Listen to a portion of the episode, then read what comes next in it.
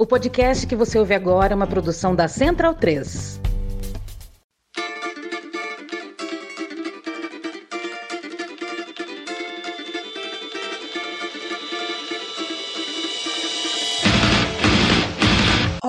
Da Central 3. Sejam bem-vindos. Eu sou Fernanda Castro e esse é o seu Lado B Notícias, o semanário de notícias do Lado B do Rio, com temas que precisam de uma atenção maior, mas de forma mais objetiva. Para ouvir debates de maneira mais profunda, continue ligados no nosso programa de sexta.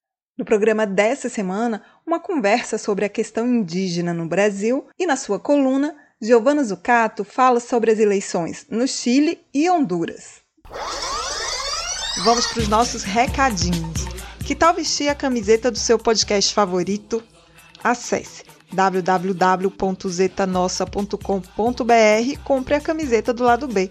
A brusinha tem uma estampa estilizada com a famosa frase da vinheta de abertura do podcast.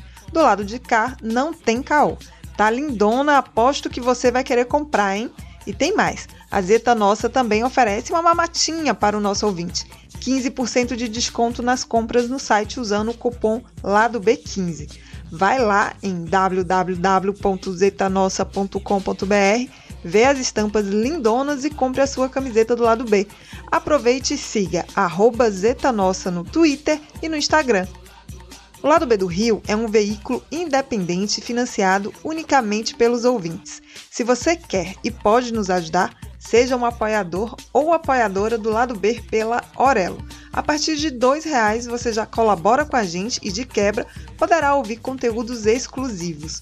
O aplicativo da Aurelo é gratuito e você poderá apoiar o Lado B e os outros podcasts que quiser, mas somente via cartão de crédito, por enquanto, tá bom? Você também pode escutar e apoiar pelo navegador digitando escute.orelo.audio barra Lado B do Rio. A Aurelo é a primeira e única plataforma que remunera os produtores a cada play. Recomendamos ouvir o Lado B pela Aurelo e, para quem quer nos apoiar ou já nos apoia, dê preferência para nos apoiar pela Aurelo. Mas não se esqueça, tanto o lado B do Rio quanto o lado B Notícias seguem gratuitos e livres semanalmente em qualquer plataforma. O sorteio para apoiadores e apoiadoras do lado B é um oferecimento da Camisa Crítica. Acesse www.camisacritica.com e confira as camisetas, bolsas, pôsteres, bandeiras e adesivos com estampas lindonas e de luta. Aproveite o desconto de 10% nas compras com o cupom Lado B. Siga arroba Camisa Crítica no Twitter e no Instagram. Camisa Crítica, criada para uma esquerda que não tem medo de dizer seu nome.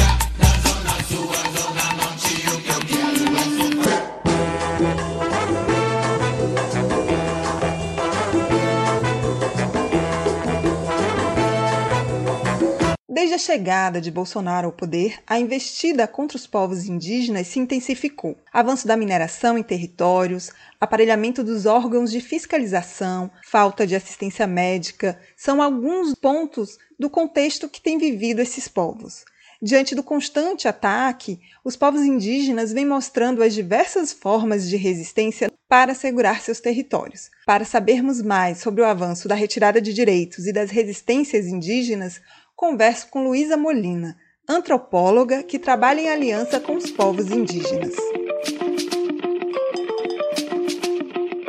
Bem-vinda, Luísa. Comenta pra gente a atual situação dos povos indígenas no Brasil. Eu acho que a grande palavra é resistência. Povos que são especialistas nisso, né, e ensinam a gente sobre sentidos de resistência e modos de resistência vários através dos séculos. E nesse momento em que a gente está precisando mesmo de olhar é, maneiras de resistir e de entender o que é viver sobre um cerco, né? Todos nós estamos de alguma maneira implicados em situações de cerco de horizontes asfixiantes, povos indígenas mostram para a gente que não só é possível resistir, mas que essa resistência ela é de muitos âmbitos diferentes. Bom, a gente está num momento de uma intensificação disso que eu estou chamando de cerco exacerbada, porque a gente já tinha a história do país, a história da expropriação territorial, da violência contínua contra os povos indígenas, de exploração intensiva e predatória da terra, e tudo isso se se intensificou de uma maneira assustadora do final de 2018, começo de 19 para cá. Se a gente fizer só um recorte a partir de 19 para cá, isso que eu estou chamando de intensificação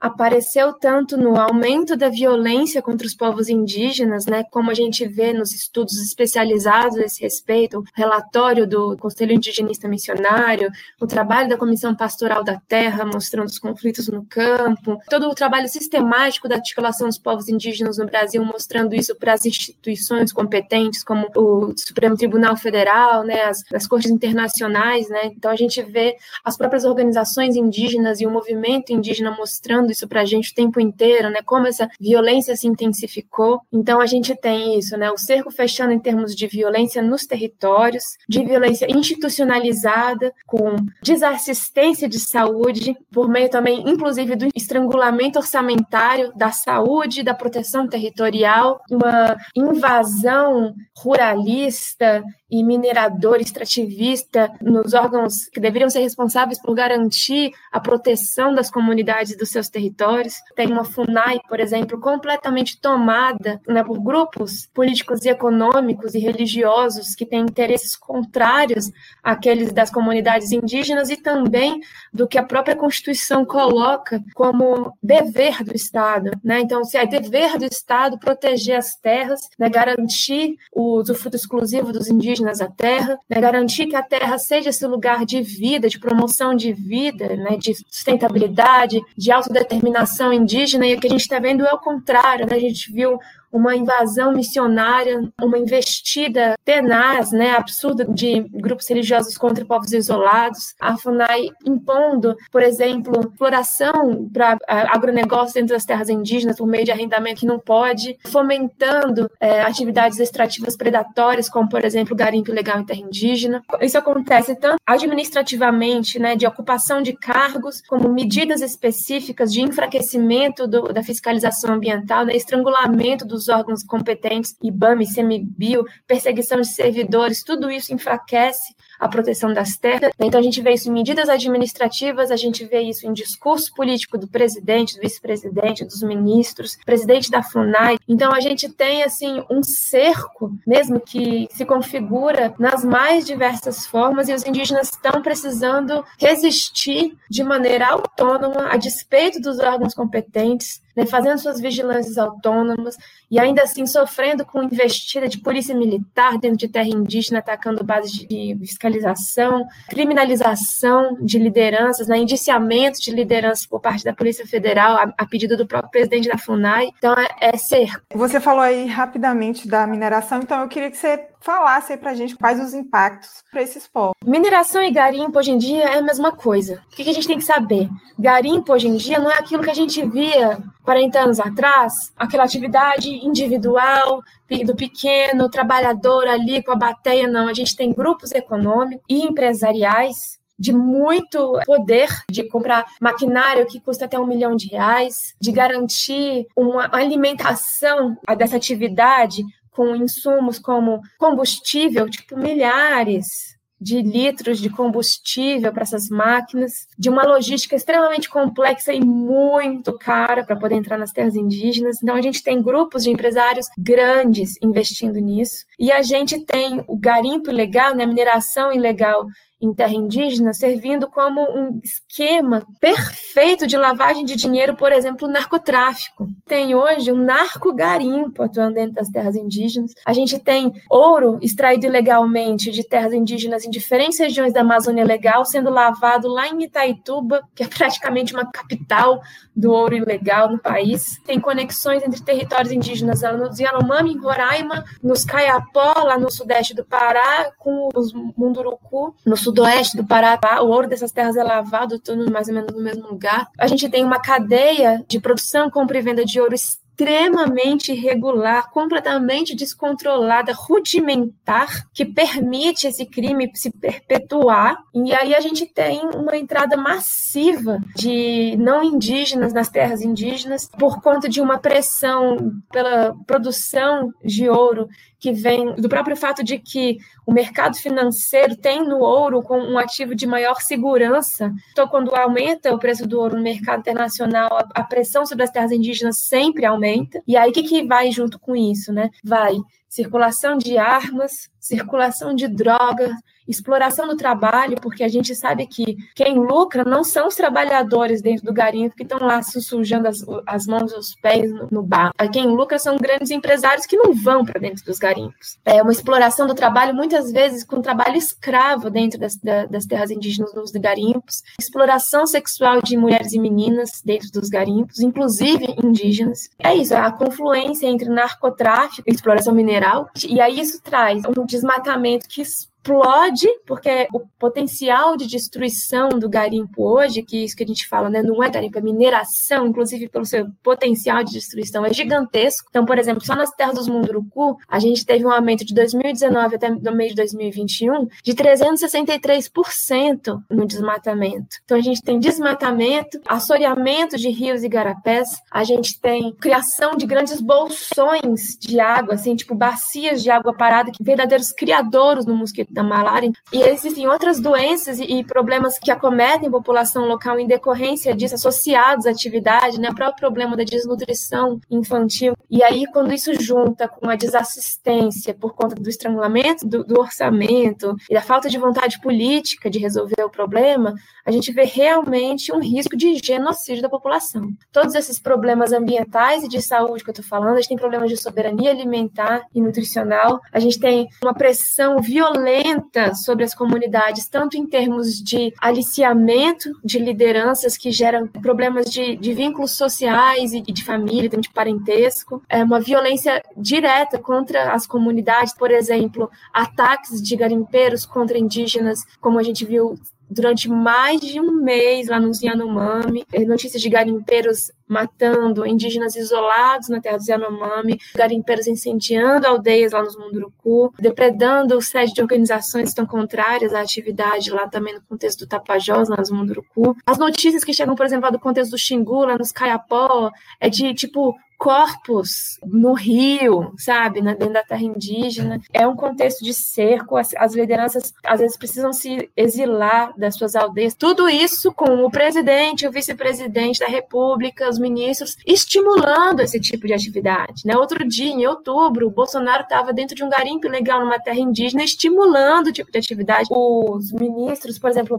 Heleno, o próprio Salles, Bento Albuquerque, Onix Lorenzoni, na época que era ministro, recebendo o lobby do garimpo, alianças espúrias entre parlamentares recebendo é, lobby garimpeiro como a gente não tinha desde a década de 80, ou seja, é um momento de maior espaço e força política desse grupo. O garimpo legal é um dos principais, se não o principal problema nas terras indígenas na Amazônia Legal hoje. Uma outra questão que aflorou bastante esse ano foi o debate em torno do marco temporal, por conta do julgamento no STF. Eu queria que você detalhasse esse processo. E aí, nesse mesmo caminho, que você falasse um pouco sobre a autodemarcação. O marco temporal, como a gente sabe, é uma tese ruralista, é um alabarismo interpretativo da Constituição, infundado. A gente tem juristas especializadíssimos no assunto que já publicaram livros e artigos diversos. Então, aqui eu não tenho como resumir os argumentos deles, mas eu convido né, quem estiver ouvindo a gente para procurar, por exemplo, as publicações do professor Carlos Marés, as próprias coisas que o Luiz Eloy Amado Terena, que é advogado da PIB, que é especializadíssimo no assunto. O que, que a gente fala assim em termos gerais? A tese marco temporal coloca na leitura do artigo 231 da Constituição algo que não está lá, que é o quê? A identificação de que os indígenas deveriam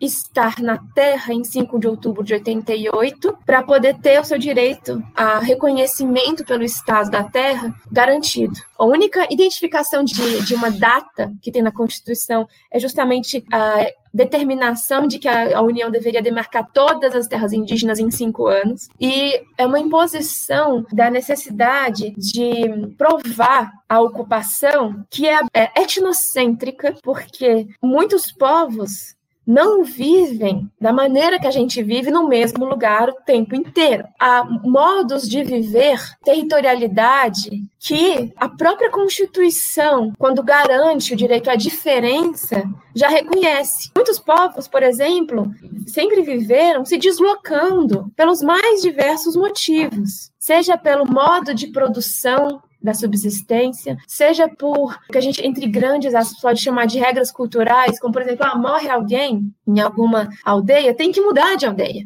ou o próprio deslocamento faz parte de ciclos de rituais. E o marco temporal apaga essa diferença. Outra coisa que é absurdamente etnocêntrico, a necessidade de comprovar a ocupação em termos de provas físicas e de uma contagem do tempo. Muitos povos não têm uma, uma concepção do tempo como nós temos. A gente fez um laudo pra, em relação a uma terra munduruku. A gente, inclusive, trabalhou com um linguista mostrando que a concepção de contagem de números é distinta da nossa não indígena. E o marco temporal ele impõe aos indígenas um modo não indígena de, de explicar o tempo, de explicar o espaço, de explicar a ocupação. Outra coisa, como é que, que os povos vão mostrar um esbulho em processos se eles eram até 88 eram tutelados, não eram plenos sujeitos de direito. Marco temporal, ele apaga os crimes cometidos pelo próprio Estado contra os indígenas, porque em grande parte os povos indígenas foram expulsos das suas terras pelo próprio Estado. E aí agora o Estado quer não reconhecer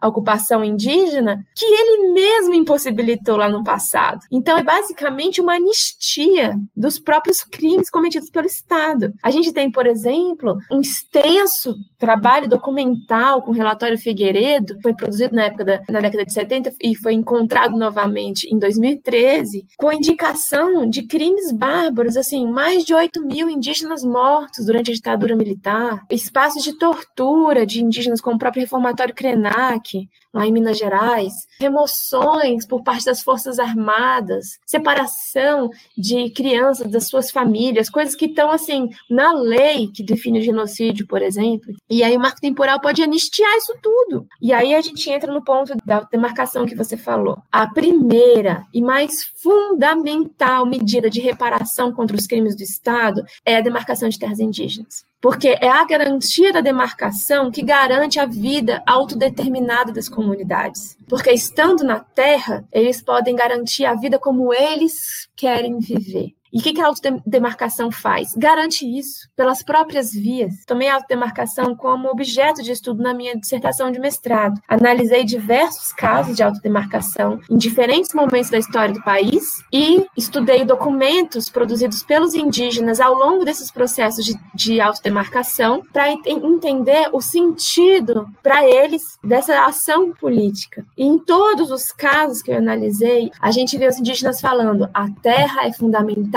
para a nossa vida. Algumas pessoas falam assim: ah, mas eles estão se apropriando de uma coisa que não é indígena, é do Estado, sim, mas enquanto eles, estão fazendo isso como uma transformação daquilo que é não indígena transformam aquilo em forma de luta indígena, para garantir um modo indígena de vida que o Estado nunca vai entender plenamente, porque cada povo vive do seu jeito. Inclusive, é uma das coisas brilhantes que está no 231 da Constituição, que é o 231 não fala, ah, viver é, conforme os usos, costumes e tradições é isso, isso, isso, aquilo, outro. Não. Só fala que a terra é terra indígena porque ela garante a vida conforme os usos, costumes e tradições. Não fala o que, que é uso, costume e tradição, porque cada povo vai falar. Então, cada terra é indígena por motivos próprios, mas todas são demarcadas segundo um método específico, que está regulamentado direitinho por uma lei, por um decreto, com um período específico de contestação por quem se sentir lesado. É totalmente transparente, então não tem nada disso de que ah, não é transparente, a gente não sabe como é que é, um antropólogo vai lá e vai inventar uma terra, não é nada disso. Então a gente vai investigar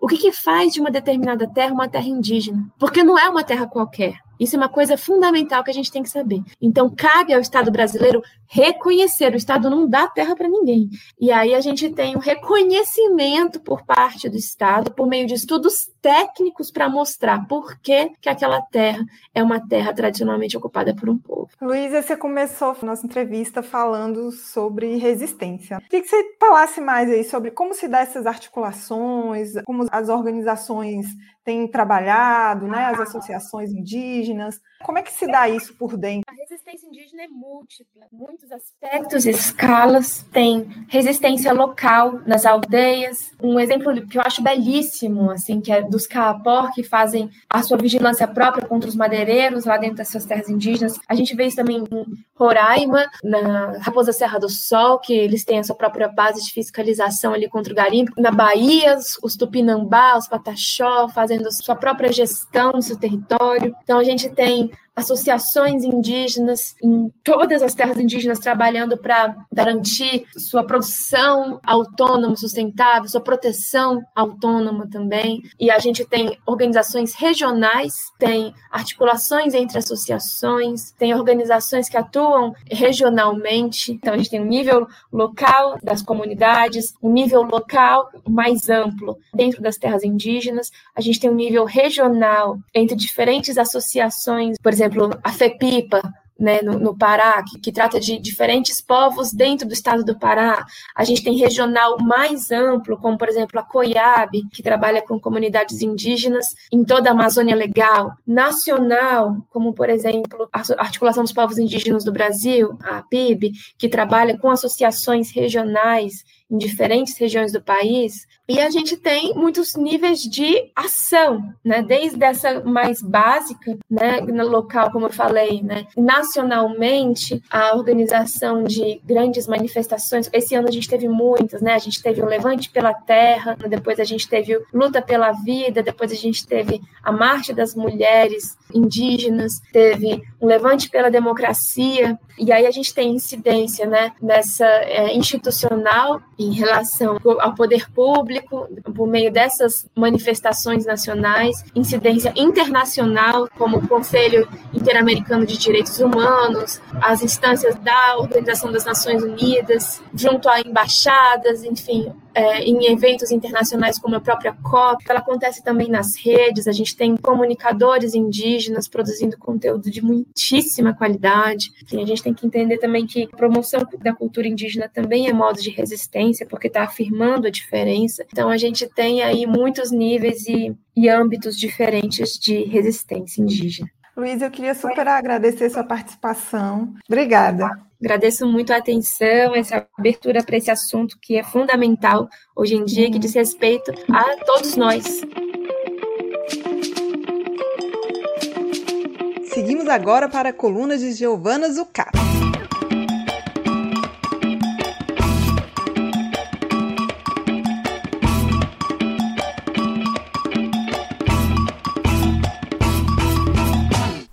Olá, amigas e amigos do lado B do Rio. Tô aqui novamente para falar sobre a nossa querida Pátria Grande. Hoje o tema é mais uma vez eleições, porque a gente está vivendo um ciclo bem agitado na América Latina, né, nesses últimos meses de 2021, com eleições em vários países. Então fica difícil, né, fugir um pouco desse assunto. A gente começa então com as eleições que aconteceram no Chile no último dia 21. Caso você não tenha acompanhado a nossa cobertura ao vivo, já aproveita e passa lá no canal do lado B do Rio no YouTube para conferir. Os chilenos votaram para a presidência, bem como para para 27 senadores, é, dentre os 50 de um total, 155 deputados e 302 representantes dos conselhos regionais. É, a renovação do Senado ela ocorre parcialmente a cada quatro anos, então, como eu falei, foram 27 assentos, de um total de 50. Já a Câmara de Deputados e Deputadas passou por uma renovação total, e é composto por 155 membros, como eu falei, todos foram eleitos, né? O resultado que apareceu dessa eleição é que a direita recuperou muita força no parlamento, tanto no Senado como na Câmara. E a partir de março de 2022, então quando esse novo mandato toma posse, vai ter metade dos assentos do Senado, que é a maior representação da direita desde a redemocratização, onde atualmente a centro-esquerda tem uma maioria, uma maioria pequena, mas ainda assim uma maioria. Já na Câmara de Deputados, as forças elas estão bem equilibradas e nenhum presidente, qual é que seja eleito no dia 19 de dezembro, vai ter maioria e vai ter que passar por negociações bem complicadas. Outro fato importante é que sete independentes na Câmara de Deputados não pertencem a nenhum dos grandes blocos vão estar tá estreando é, na casa. Além disso, a gente tem seis deputados do Partido de la Gente, que é o partido do Franco Parisi. E aí quem acompanhou a nossa cobertura sabe que o Franco Parisi é aquele é, candidato que foi uma incógnita, ele fez toda a sua campanha sem pisar no Chile e ficou em terceiro lugar com 13% aí, quase, aliás, passou, né, de 900 mil votos no primeiro turno. O comportamento dessa bancada ainda é bem desconhecido, né, mas vai ser uma força influente que vai aí ser o fiel da balança no período de 2022 a 2026. Lembrando que, né, isso depende também do que vai ser aprovado na Constituinte, porque dependendo do, novo modelo de governo que seja aprovado na Constituinte, que está agora em trabalho no Chile, talvez tenhamos que ter eleições aí legislativas ou mesmo presidenciais. Né? O mais urgente, então, vamos para o segundo turno das eleições presidenciais. O CAST, é o candidato ultradireita, surpreendeu venceu o primeiro turno com pouco mais de 28% dos votos. E o Gabriel Boric, que é esse candidato de renovação da esquerda, por assim dizer, liderança estudantil dos protestos de 2011, ele ficou em segundo lugar com cerca de 25% dos votos num cenário de muita incerteza, mas a gente já consegue notar algumas coisas que conseguem, é, começam a se desenhar. Passada a ressaca do primeiro turno, é, dessa vitória do Cast, a esquerda rapidamente se reorganizou e já veio com força total. O Boric, por exemplo, passou a investir um discurso mais incisivo sobre o tema da segurança pública, algo que parece ter sido um dos seus pontos fracos e justamente uma das vantagens do Cast no primeiro turno. Além disso, toda a desconcertação entrou na campanha. Socialistas, democratas cristãos, radicais, Partido por la Democracia, em resumo,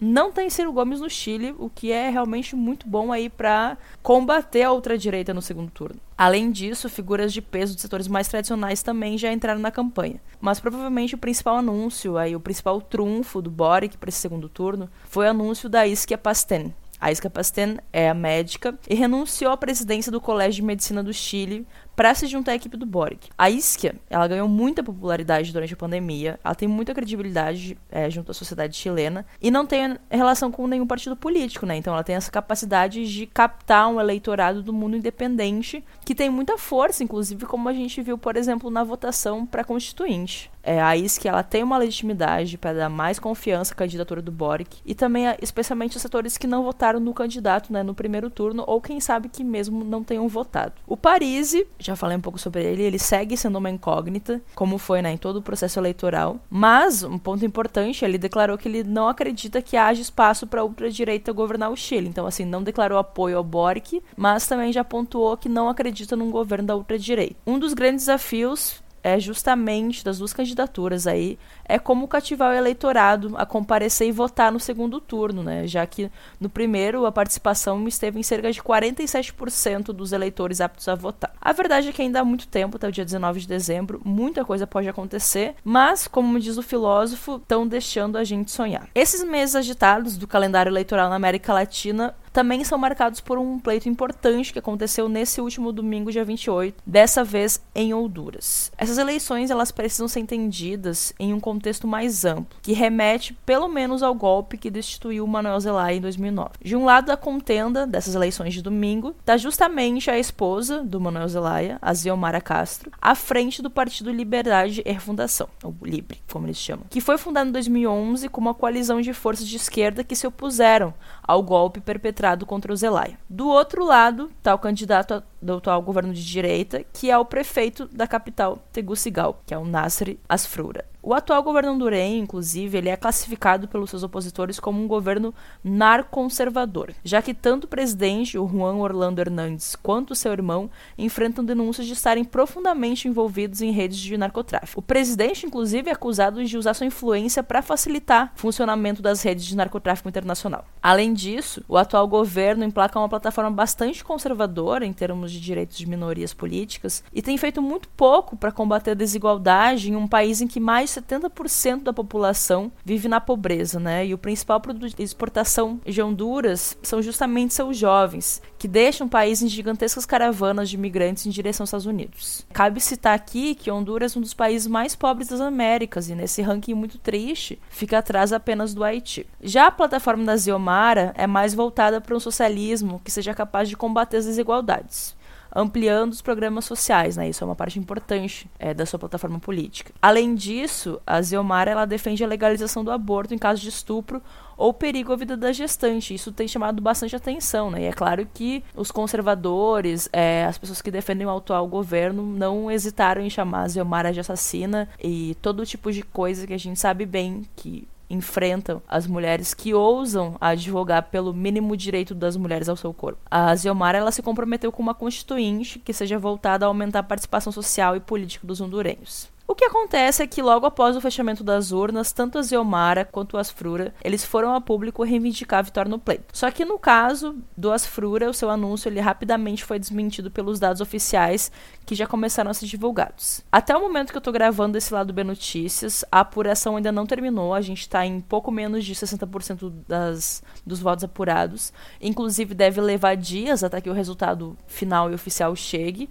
mas parece praticamente impossível que o resultado seja revertido já que a Ziomara Castro abriu uma diferença de 20 pontos percentuais e lidera em todas as regiões do país, com exceção de uma. Né? Então, o que aparenta por futuro de Honduras é uma mudança política bem expressiva, né? já que o país ele é historicamente dominado pelas mesmas forças políticas conservadoras de direita. Mas, claro, vamos ver como isso vai transcorrer, porque não é novidade né, na região e muito menos Honduras, golpe parlamentar e, e todo esse tipo de coisa, mas a, acompanhamos né, com atenção o processo em Honduras, que deve justamente levar a Ziomara Castro a ocupar o Palácio Presidencial, sendo assim a primeira mulher a ser presidenta de Honduras. E aí, já que estamos falando sobre isso, eu quero encerrar fazendo menção ao Dia Latino-Americano de Luta contra a Violência à Mulher, que ele é comemorado no dia 25 de novembro e é uma data central no calendário de luta feminista na região. O dia é uma homenagem às irmãs Pátria, Minerva e Antônia Mirabel, que foram assassinadas em 25 de novembro de 1960 pela ditadura do Rafael Trujillo, na República Dominicana. Então que a gente leve a força e a coragem das irmãs Mirabel e de todas as mulheres latino-americanas como exemplo. E em 15 dias estou aqui para conversarmos novamente. Valeu! As trilhas desse programa foram o drama da Humana Manada, da banda É o Efecto, Eu Tá Vendo no Copo, de Noriel Vilela, Salvador e Apache, da banda Ifar Afrobeat. Fique ligado no nosso programa de sexta e até semana que vem.